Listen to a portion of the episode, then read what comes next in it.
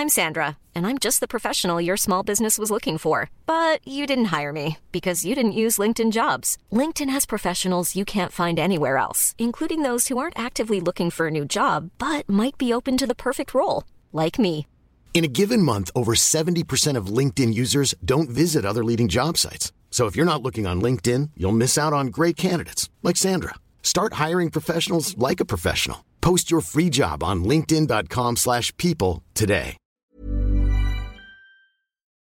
Bonjour à toutes et à tous et bienvenue dans Titre. Titre, c'est le podcast dédié à la littérature qui, à chaque épisode, vous fait découvrir un roman avec son auteur en l'abordant par son titre. Aujourd'hui, j'ai le plaisir de recevoir Cécile Coulon. Bonjour Cécile. Bonjour. Cécile Coulon, vous êtes romancière et poète. Vous êtes l'autrice d'une quinzaine d'ouvrages, dont trois saisons d'orage, prix des libraires en 2017, et Une bête au paradis, prix littéraire du monde en 2019. Mais si nous sommes ensemble aujourd'hui, c'est pour votre très prenant dernier roman, La langue des choses cachées, publié aux éditions de l'Iconoclaste. Merci beaucoup d'être avec nous. Avec grand plaisir. Alors, La langue des choses cachées raconte l'histoire d'un jeune guérisseur, formé par sa mère, qui se rend pour la première fois seul auprès d'un malade. Il est appelé dans un village reculé, planté au milieu d'une nature hostile. Dès son arrivée, il comprend que l'endroit est chargé de violence et de souffrance, mais aussi que sa mère s'y est déjà rendue par le passé et qu'elle n'est pas étrangère à une partie de l'histoire de ce village. La langue des choses cachées raconte de façon fiévreuse et bouillonnante l'histoire d'un village marqué par le non-droit et les non-dits. C'est un roman empreint de mysticisme et de poésie qui questionne l'acceptation des ordres établis, la fragilité des équilibres, l'impact des silences et le poids de la transmission. Alors Cécile Coulon, pourquoi avoir choisi ce titre, La langue des choses cachées? Alors la, la question des titres, de manière générale, pour moi, c'est vraiment une question qui est centrale, parce qu'à chaque fois que je commence à écrire un roman, il faut que j'ai un titre. Même s'il est provisoire, mais je ne peux pas écrire un texte si j'ai pas un titre. Et c'est pareil pour un poème, d'ailleurs. Donc, La langue des choses cachées n'était pas mon premier titre. C'était lequel? titre, c'était La promenade du fond du puits. Parce qu'en fait, ce nom de lieu-dit, il existe vraiment, il existe en Picardie, en France, et c'est un endroit où il n'y a pas de maison. Il y a simplement une rivière qui passe, et on appelle ça le fond du puits, puisque c'était là où autrefois on allait chercher de l'eau. Et un jour, je vais, faire, je vais me promener, et on me dit, ah, tu vas faire la promenade du fond du puits. Et je me suis dit, mais c'est un nom excellent pour un village dans un prochain roman, et ça a été mon premier titre. Ensuite, ce premier titre s'est transformé en Le fond du puits. Et je pensais vraiment que ce serait le titre définitif. Et quand j'ai proposé mon texte à la lecture, on m'a dit franchement, le texte, ça va. Mais déjà que le texte, il est bien noir, le titre, il faut, qu'on le change parce que c'est, on a envie de, se tirer une balle avec un titre pareil. Et là, il y a eu un travail de recherche assez long. euh, où on- il y a quand même, je pense, une bonne quarantaine de titres qui sont passés avant de trouver celui-là.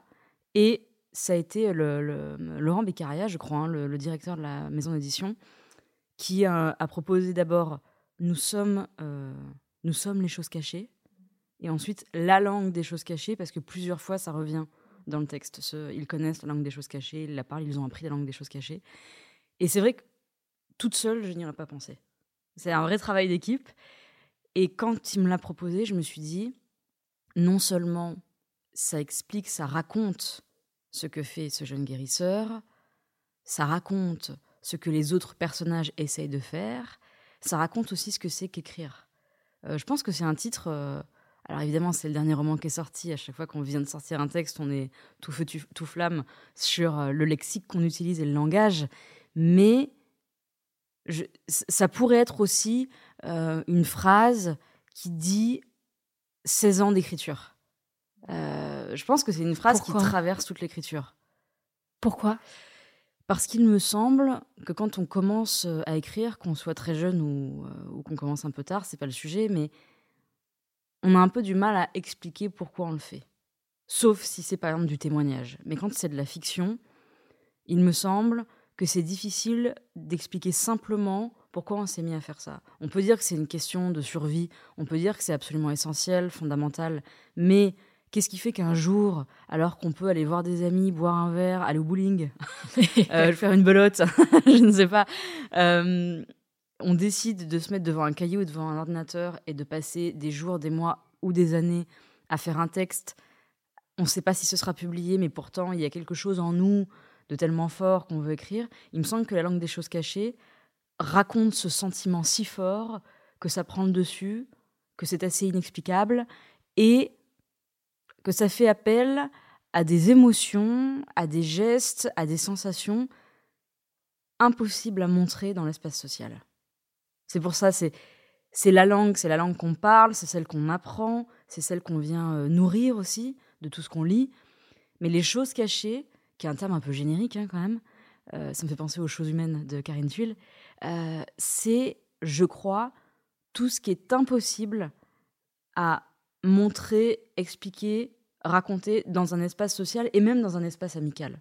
Ça ne peut passer que par la littérature. Vous avez commencé à évoquer les personnages. Mm. Euh, qu'est-ce que le titre raconte d'eux? Je crois que le titre raconte d'eux tout ce qu'ils ne sont pas euh, capables de dire, tout ce qu'ils ne veulent pas dire aussi, et à quel point euh, il faut trouver un stratagème pour aller débusquer leurs secrets, pour aller démasquer leur personnalité, et aussi pour créer avec eux un lien qui va durer. Euh, je, crois que le personnage, le, fils, le guérisseur, quand il arrive, il est aussi question de laisser une trace tellement forte dans ce village qu'on se souviendra de son passage pendant des années. Donc la langue des choses cachées, c'est à la fois ce qui va être utilisé comme euh, une, euh, un peu comme un piège pour les autres habitants, mais aussi comme une façon de mettre tout le monde au même endroit, au même niveau, et de, de maintenir ce qui peut ressembler à un lien. La langue des choses cachées, ce n'est pas uniquement ce don de guérisseur, ça fait aussi écho aux choses qui sont tues. Mm. Qu'est-ce que vous avez voulu raconter des non-dits? Bah, Ça a été le, sujet principal de ce livre au départ. Euh, je pense que peut-être que j'aurai une réponse différente dans six mois, mais là, en tout cas, à chaud, il me semble que les non-dits, c'est un peu différent du silence, parce que dans le silence, il peut y avoir aussi de l'ignorance, il peut y avoir des, des, comment dire, des, hum, des choses qu'on essaye de savoir. Les non-dits, c'est quand on le sait, mais qu'on ne le dit pas, qu'on n'utilise pas la parole et qu'on n'utilise pas le bruit. Euh, en fait, ce qui, moi, me, me heurte beaucoup dans, ce terme de, de non-dit, et de on-dit d'une certaine manière pour son contraire, mais de non-dit, c'est à quel point il y a la volonté de taire, la volonté de ne pas dire, la volonté de continuer dans le silence. Et donc, de perpétrer une forme de violence puisqu'elle n'est pas dite. C'est-à-dire de, ne pas comprendre à quel point ce silence volontaire est un conducteur de violence formidable. Ça permet de continuer sur des générations et des générations euh, des, choses horribles, euh, des choses cachées, qui pourraient être en tout cas euh, peut-être pas arrêtées tout de suite, mais qui, qui, pourraient être combattues et personne ne veut faire ça. Parce que ce qui est plus important, c'est la communauté. Justement, le roman porte un regard sur ce qu'on appelle l'ordre du monde, l'ordre établi, mm. L'équilibre, c'est aussi un mot que vous employez. Oui. Comment vous, en tant qu'autrice, vous voyez l'ordre du monde et de quoi est-il constitué? Elle est super votre question parce que a priori je vais pas vous dire je trouve qu'il est super l'ordre du monde mais non non mais vous avez raison de poser cette question je je pense que si j'écris des romans ou des poèmes, c'est parce que il y a quelque chose dans l'ordre du monde, mais qui est un ordre, hein, clairement, hein, euh, qui, que je ne comprends pas, que je ne conçois pas, mais que j'arrive tout à fait à expliquer. C'est ça qui est terrible. Euh, et j'ai la sensation qu'écrire un livre, ça ne permet pas de remettre de l'ordre dans le monde, où ça ne permet pas d'harmoniser la cruauté, comme le dit le personnage principal du livre, mais plutôt euh, peut-être de remettre dans l'ordre de la personne qui lit. Euh, d'essayer de proposer autre chose, de proposer un chemin de traverse, de dire euh, il y a d'autres ordres qui existent et, on peut y accéder. Mais je, je, pense qu'actuellement, je ne sais pas quel âge vous avez, mais moi j'ai 33 ans et du coup, enfin je déteste le mot du coup, pardon, et et c'est vrai qu'en l'espace de quelques années, tout est allé très vite. Surtout quand on a grandi à la campagne, on est passé euh, en quelques mois de euh, pas grand-chose, enfin d'une bibliothèque et, d'une télé où on regarde les infos, quoi, à euh, du haut débit, la possibilité de, tout commander, de tout avoir, d'avoir un accès à un savoir fou, et ensuite les, bouleversements politiques du pays. J'ai l'impression qu'en très peu de temps, en dix ans, les choses ont été Enfin, il a fallu changer son ordre de pensée parce que l'ordre du monde n'était plus du tout le même dans un endroit où les choses n'avaient pas bougé depuis, euh, depuis 50 ans. quoi. Et tout d'un coup, en quelques années, il faut se mettre euh, à l'ordre, littéralement.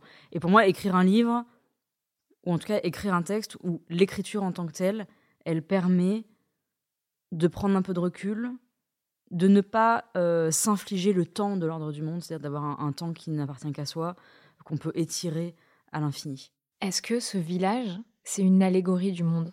Hmm. J'aimerais bien répondre oui, mais je pense que ce serait un peu rapide comme réponse. Je pense que tous les villages qui doivent représenter, je crois, dans les communes en France, quelque chose comme 20% du territoire français. Mais en gros, tous les villages de moins de 800 habitants, comme ça, où, la plupart des gens traversent en voiture généralement et où ils se disent ça doit être compliqué de vivre ici à l'année, sont des allégories parce que moins il y a de monde, plus les gens qui y vivent euh, intègrent et euh, sont des personnifications euh, de, de ce qui dans les, grandes villes, dans les grandes villes prend un arrondissement entier ou un groupe de personnes. Donc une personne devient un groupe de personnes. et, et c'est quelque chose d'assez comment dire, d'assez étonnant, d'assez euh, mystérieux de, de se dire que chacun a son rôle et que chacun a sa personnalité et que si une personne choisit de, changer, de partir, attention, ou de, de changer de place, il y a l'action de la place qui est très très importante, euh, ça vient euh, faire exploser la communauté d'une certaine façon. Donc oui, c'est une allégorie dans le sens où moins il y a de monde, plus l'individu est porteur de signes. Qu'est-ce que les choses cachées raconte de certains hommes, de leur comportement avec les femmes, et qu'est-ce que ça dit aussi du silence des femmes qui commence à être brisé Ouais, qui commence. Vous avez raison d'utiliser ce terme-là parce que ça commence, on n'y est pas encore complètement. Je pense que moi, ce qui m'a intéressé sur cette question des violences des hommes sur les femmes, c'était à quel point elle est présente, elle est normalisée depuis, c'est pas des dizaines d'années, depuis et des générations, c'est des centaines d'années à quel point elle fait partie d'une construction assez viriliste, parce qu'il y a aussi l'idée que la violence, c'est être capable de se défendre, de défendre sa famille, de défendre ses enfants, de défendre son village, quoi. Euh, donc, je trouve cela très compliqué de penser l'éradication de cette violence. Euh, et de penser aussi qu'il faudrait tout simplement changer son viseur, c'est-à-dire euh, la garder, mais éviter de taper sur sa femme et aller taper sur son ennemi, ce qui est, tout, ce qui est terrible aussi. Euh, mais je pense que ça dit d'à quel point elle est normalisée, d'un d'à quel point pardon, elle est portée parce qu'elle est aussi dans l'éducation, cette violence, quoi qu'on en dise. Quant au silence des femmes, on, en revient à cette idée que le dire, il y, a la peur d'une certaine façon, mais on pourrait partir, on pourrait faire corps et faire euh, sororité pour essayer de contrer cette violence-là. Or, ce n'est pas le cas, parce que, encore une fois, je pense que la communauté, la personne qui défend son village, sera toujours plus importante que la personne qui défend son propre corps. Et ça, c'est horrible de le penser comme ça. Mais si demain, euh, il y a une guerre euh, dans, je sais pas, vous mettez un village contre un autre village, et ben, la personne qu'on choisira euh, en premier, ce sera celle qui, sera capable physiquement et, d'un point de vue stratégique de défendre toutes les autres. Et si cette personne a battu, violé, terrifié un village entier pendant des années, ce sera pas grave parce que là, elle sera tellement importante pour la survie qu'on tirera un trait sur ses actions. Et c'est ça qui est terrible, je pense, c'est à quel point on, on n'est pas encore capable, et, on est en train de, repenser tout ça, mais à quel point on, se dit que cette violence qui n'est même pas cachée, pour le coup, elle n'est pas du tout cachée. Euh, et, alors aujourd'hui, là, je pars sur un truc très très contemporain, mais quand on voit le nombre de vidéos pour les jeunes gens pour apprendre à être euh, le, le plus violent possible et le plus euh, viril possible, sont à la mode, on, est vraiment très très loin de changer le mouvement. Mais il faut aussi qu'on accepte, nous, de, voir cette part de nous-mêmes, c'est-à-dire de... Euh, parfois, l'instinct de protection, il est si fort qu'on en oublie euh, l'instinct euh, individuel, quoi. Lorsque le fils, ce guérisseur, arrive dans la maison de l'enfant malade, vous décrivez son père avec les mots suivants. C'est un homme monstrueux, il n'a fait que le mal autour de lui, pourtant son enfant il ne l'a jamais battu, jamais touché. Depuis la disparition de la mère, quelque chose en lui s'est effondré, et, sans qu'il soit croyant, il sait qu'il doit prendre soin de lui.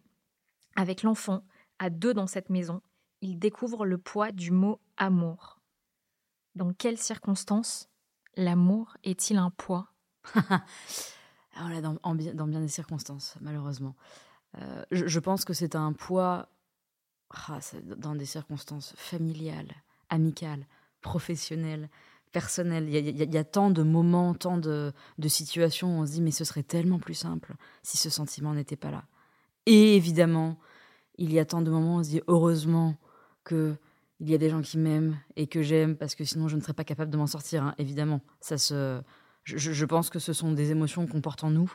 Euh, c'est deux, deux faces d'une même émotion. Mais pourquoi ce sentiment est si lourd? C'est parce qu'il implique de, je vais complètement citer Spiderman, je suis désolée, mais de très grandes responsabilités. Euh, aimer quelqu'un, ça implique de ne pas faire, de ne pas faire mal à cette personne. Est-ce que c'est un pouvoir d'aimer s'il implique des grandes responsabilités? Euh, Ah, il faudrait 4 heures pour répondre à cette question. Je pense que c'est un pouvoir euh, dans le sens euh, où ça transforme la personne qu'on est. Vous prenez quelqu'un que vous connaissez, je sais pas, un ami, une amie, et tout d'un coup, vous vous mettez à réellement l'aimer. mais vous allez changer de, comportement vis-à-vis de cette personne, vis-à-vis des gens que connaît cette personne. Vous allez être capable d'une attention, d'une précision, sans doute d'une tendresse aussi. Euh, incroyable. Alors, il y, a, des gens chez qui euh, c'est tellement dur que c'est l'inverse. Euh, moi, je, suis toujours très estomaquée de voir, c'est assez, notamment chez les adolescents, à quel point quand, on aime, ça peut être tellement considéré comme, un, comme, une fragilité qu'il faut combler, à quel point ça se transforme parfois en haine, en moquerie, en tout ce qu'on veut. Mais je, crois que l'amour nous transforme plus que toute autre émotion. Je pense qu'on est plus transformé par l'amour qu'on ressent que par la haine ou que par la colère, parce qu'on est capable par amour de très très très très grandes choses, euh, mais on est aussi capable de par amour de comment dire de, choses terribles quoi, de, de fuite, de de de disparition, de ghosting. Pour se protéger euh, oui, pour, se protéger. Et puis parce que on est pris par cette émotion, on se dit je suis capable de, de, tout laisser euh, en place et de partir à l'autre bout du monde euh, parce que je suis secoué par quelque chose de nouveau. c'est assez dingue, ça, quand même, de dire qu'on est capable de ça, qu'on est tous et toutes capables de ça. Toujours en parlant du père de l'enfant malade, vous écrivez ceci. Si l'enfant meurt, il sera moins qu'un homme, moins qu'une bête, et cette brute aux épaules rouges a peur de ce qu'il y a sous les hommes et les bêtes, le vide. Est-ce que la peur du vide caractérise l'humain? Ah, franchement, oui. Enfin, je crois, je crois. Encore une fois, c'est un. Alors voilà. Ah, on a de la visite. Il y a mon chien qui vient, de, qui vient avec nous. Euh, je pense que la, peur du vide caractérise euh, les hommes et les femmes, en tout cas les humains, parce que on a ce cadeau incroyable qui est euh, notre cerveau, notre pensée, notre capacité à, à philosopher, à, penser le, passé, le présent et le futur, et de se dire que sous toute cette volonté, sous, toute cette réflexion, euh, il y a notre mort prochaine, il y a du vide, et que la nature, les lieux, les paysages nous survivent et que nous, on passe très très vite.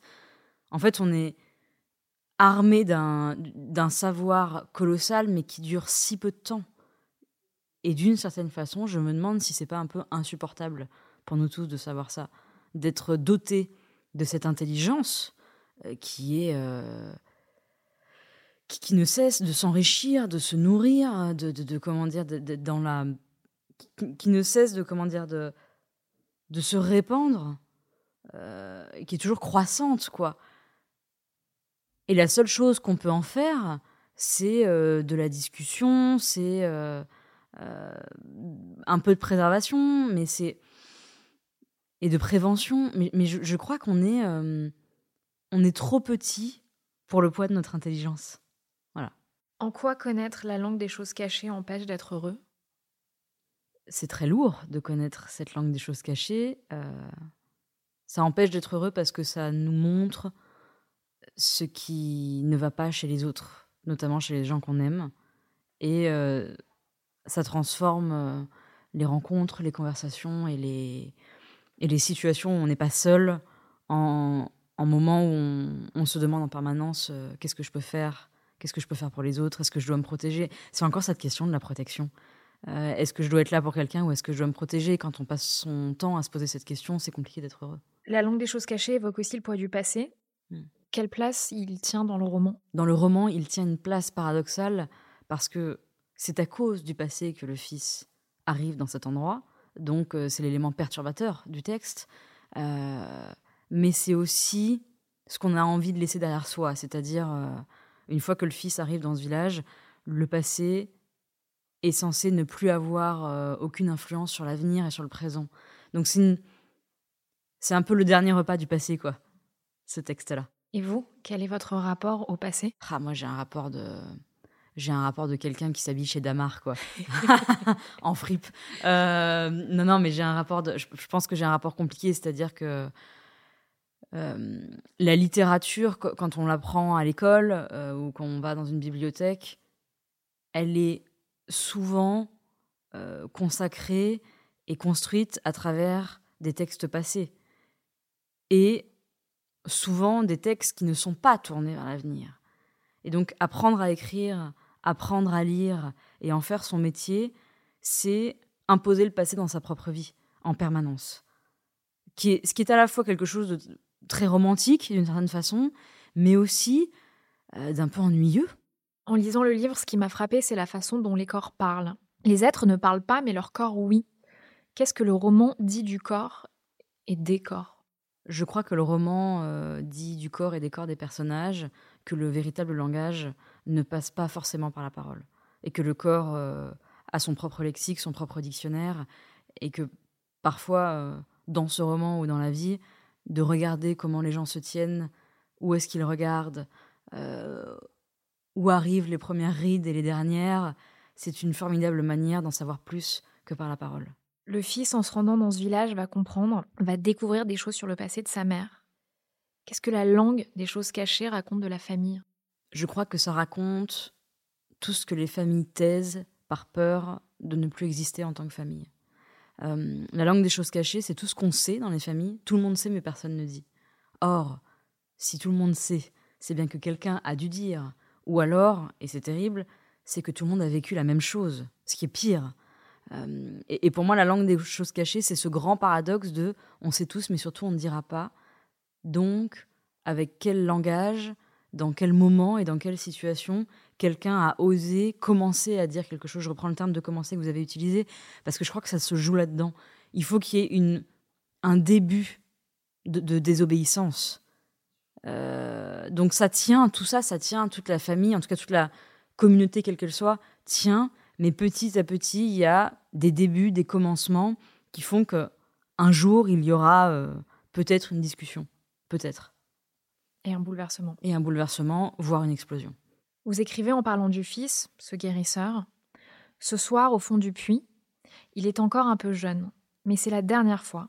Quand il saura enfin, il sera tout entier le fils de sa mère. Est-ce que pour grandir, il faut entendre les choses cachées? Oui. En, tout cas, il faut accepter de les entendre.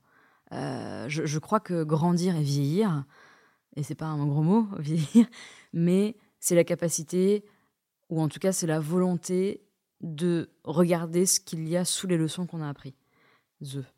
Euh, c'est se dire voilà comment j'ai été euh, formé, éduqué, qu'est-ce qu'il y a là-dessous, qu'est-ce qu'il y a à côté, et faire ce pas de côté, c'est euh, aller chercher un autre langage. La langue des choses cachées, c'est aussi une réflexion sur la mort, et notamment sur le caractère imprévisible de celle-ci. Qu'est-ce que vous avez voulu raconter de la mort? Beaucoup de choses. Euh, c'est très difficile d'écrire un, texte en disant je vais, le thème principal c'est la mort, parce que je pense que c'est le thème principal d'à peu près 99% de la production littéraire. Mais je, crois que ce que j'ai voulu raconter de ça, c'est à quel point euh, ces personnages dans ce texte, ils ont peur de la mort et en même temps, ils ont encore plus peur du vide que de la mort. Ils ont surtout peur de ce qui va rester d'eux une fois qu'ils ne seront plus là, de ce qui va être dit justement, d'à quel point la disparition n'est pas du tout la fin d'une présence. C'est ça, je pense, que j'ai voulu raconter. Est-ce qu'ils ont peur que les choses changent? Après eux? Oui. Ou pendant eux? Je pense qu'ils ont beaucoup plus peur que les choses changent pendant qu'ils sont euh, encore vivants. Est-ce que la mort exacerbe l'amour?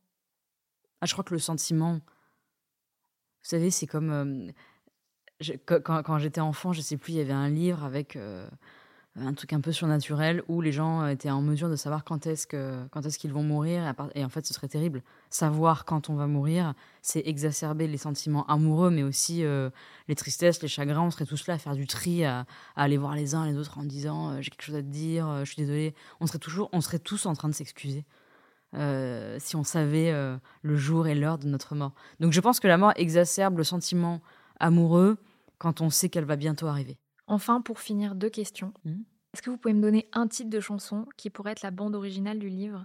Hmm. Alors je peux, mais je vais avoir beaucoup de propositions. Euh, Alors pour, pour faire vraiment un peu terroir, mais vraiment ce serait super, il y a une chanson de Jean Ferrat Ouais. qui s'appelle Ma France, qui a été écrite par Aragon, je crois, qui est vraiment qui raconte ce livre, qui raconte les paysages de ce, li- de ce livre et ce qu'on y fait. Et pour être un peu moins terroir, je pense que j'irai euh, sur, euh, j'allais dire, j'irai sur le le générique de la série Succession euh, parce qu'il est vraiment super ce générique. Mais peut-être les en, en- plutôt en musique classique, euh, quelque chose comme les quatre saisons. Et enfin, un titre de livre qui vous a marqué Récemment, dans votre vie. alors le, livre qui m'a le plus marqué, c'est un livre de Marguerite Yourcenar qui s'appelle Alexis ou le traité de 20 combats. Mais comme j'en parle à chaque fois, peut-être que je peux changer de livre. Et le livre qui m'a le plus marqué récemment, c'est un livre euh, qui est sorti là, qui s'appelle Rousse, euh, euh, sous-titré Les beaux habitants de l'univers. Et c'est un livre très court, et tout le texte est raconté par une renarde. Et la langue de ce texte est absolument incroyable. Franchement, c'est à lire absolument. Merci beaucoup, Cécile Coulon, d'avoir été avec nous aujourd'hui. Je rappelle que votre roman La langue des choses cachées est publié aux éditions de l'Iconoclaste. Et merci à vous tous de nous avoir écoutés. Merci beaucoup.